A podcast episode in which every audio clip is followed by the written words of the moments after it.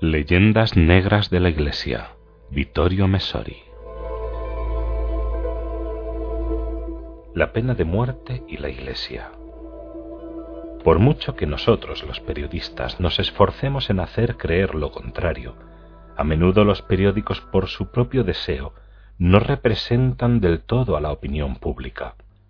El problema de la pena de muerte es uno de esos casos en los que la escisión entre los ciudadanos y los medios de comunicación parece más profunda. Estos últimos, casi sin excepción, rechazan indignados la simple posibilidad de debatir una cuestión que consideran tan anacrónica e incívica que no merece la menor atención. En los periódicos donde he tenido ocasión de trabajar, he visto tirar a la papelera con repugnancia las numerosas cartas que envían los lectores sobre este tema. Sin embargo, todos los sondeos muestran que si se sometiera a referéndum popular, el resultado se decantaría sin la menor duda por la reimplantación del pelotón de ejecución o del verdugo, al menos para los crímenes especialmente execrables. El informe anual de Amnistía Internacional nos ofrece una prueba concreta de ello, al señalar que la pena de muerte está incluida en el derecho penal de 99 estados. El 80% de las ejecuciones tienen lugar en países que manifiestan la pretensión de servir de modelo, como Estados Unidos, la Unión Soviética o China, sin que importantes movimientos de opinión reclamen su abolición. En los casi treinta años de la Unión Norteamericana en los que se ha mantenido la pena capital, la voluntad popular se ha opuesto a todas las iniciativas llevadas a cabo para eliminarla. Es más, en algunas ocasiones han sido los propios ciudadanos quienes han impuesto su restauración.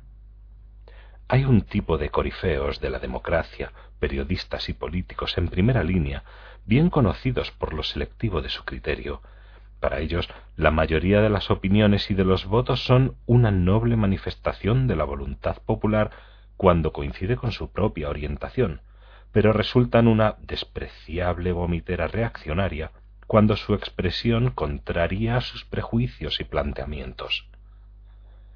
El hecho es que desde la más remota antigüedad hasta que algún intelectual de la Europa occidental del siglo XVIII empezó a manifestar sus dudas, la pena de muerte se admitía pacíficamente en todas las culturas de todas las sociedades del mundo. Es falso que aquel curioso personaje llamado César Beccaria pidiera su abolición.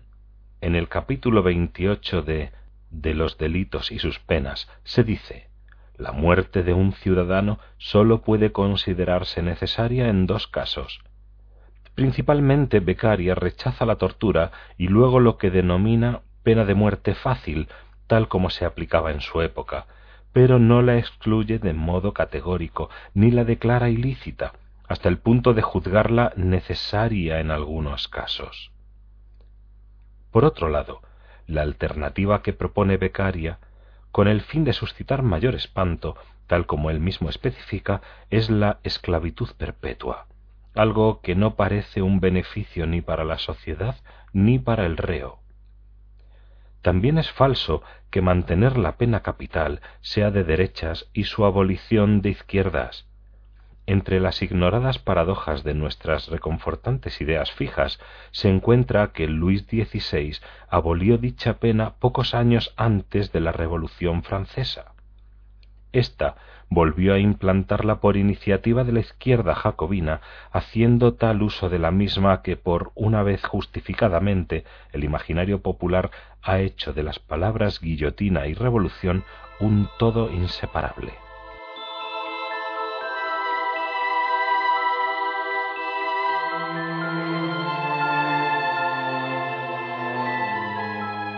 Aquellos progresistas rogaron sin ambajes al doctor Guillotín que perfeccionara su máquina para pasar de la fase artesanal a la industrial. Así nos ha llegado el escalofriante prototipo de un instrumento capaz de cortar sesenta cabezas al mismo tiempo. Además, para mayor turbación de los filotercermundistas occidentales, para quienes la barbarie únicamente tiene origen en el hombre blanco, Tan pronto como alcanzaron la independencia, la práctica totalidad de las excolonias africanas y asiáticas se apresuraron a reintroducir la pena de muerte, a veces con sistemas tradicionales del lugar como el empalamiento, la horca, la inmersión en agua hirviente, el estrangulamiento lento, etc. Incluso en aquellos lugares donde los europeos la habían abolido siguiendo el derecho penal de la madre patria. Además, ¿acaso no se contaban entre sus practicantes más fervientes todos los países del socialismo real, los del marxismo en el poder, fueran estos del primer, segundo o tercer mundo? Y no se está hablando de los lejanos tiempos del estalinismo. En los primeros cinco años de la perestroika de Gorbachev, los tribunales soviéticos mandaron a la horca o al patíbulo a más de dos mil acusados por delitos comunes. Al margen de lo que ocurra en la legislación civil, el problema resulta más delicado para un creyente cuando se plantea desde una perspectiva religiosa. La Iglesia católica, con el consenso por otro lado de las ortodoxas y protestantes y exceptuando algunas pequeñas sectas heréticas de los propios reformados, nunca ha negado que la autoridad legítima posea el poder de infligir una muerte como castigo. La propuesta de Inocencio III, confirmada por el cuarto concilio de Letrán de 1215, según la cual la autoridad civil puede infligir sin pecado la pena de muerte siempre que actúe motivada por la justicia y no por el odio, y proceda a ella con prudencia y no indiscriminadamente. Es materia de fide. Esta declaración dogmática confirma toda la tradición católica anterior y sintetiza la posterior. De hecho, hasta ahora no ha sido modificada por ninguna otra sentencia solemne del magisterio. Si la Iglesia siempre ha sido contraria a llevar directamente a alguien a la muerte, no es el caso del Estado pontificio como institución política, donde era bien conocido el significado de entregar a los herejes obstinados al brazo secular. Por otro lado, las iglesias surgidas de la Reforma todavía tenían menos miramientos y habitualmente procedían a llevar a cabo directamente sus propias sentencias de muerte sin confiar al reo a la autoridad civil para su ejecución.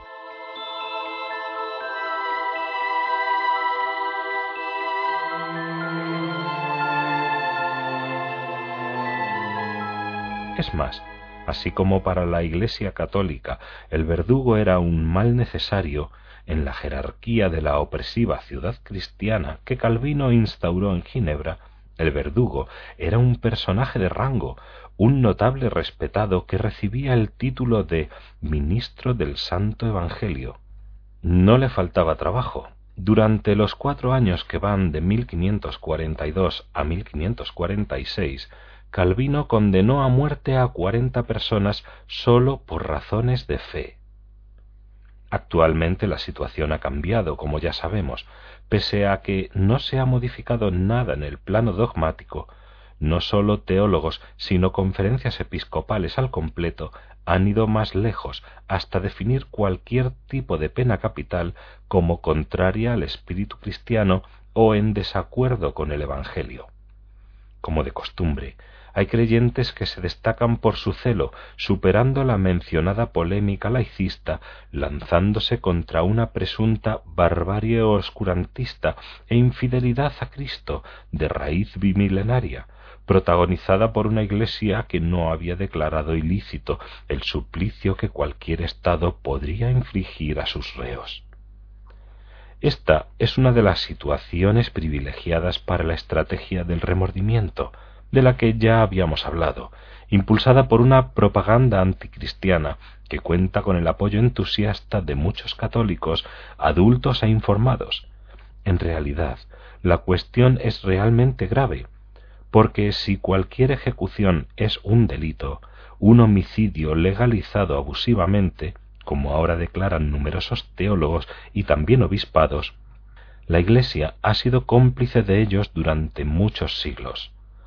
Entonces aquellos que se dedicaban a reconfortar a los condenados como San Cafaso sólo eran hipócritas defensores de una violencia ilícita. no es suficiente, ya que también el Antiguo y el Nuevo Testamento, que recomiendan o no prohíben la pena de muerte, se han visto arrastrados al banquillo de los acusados. Si en este punto realmente nos hemos equivocado, las consecuencias para la fe son ruinosas, implicando a la autoridad de la Iglesia y de las mismas escrituras. Habrá que buscar las causas.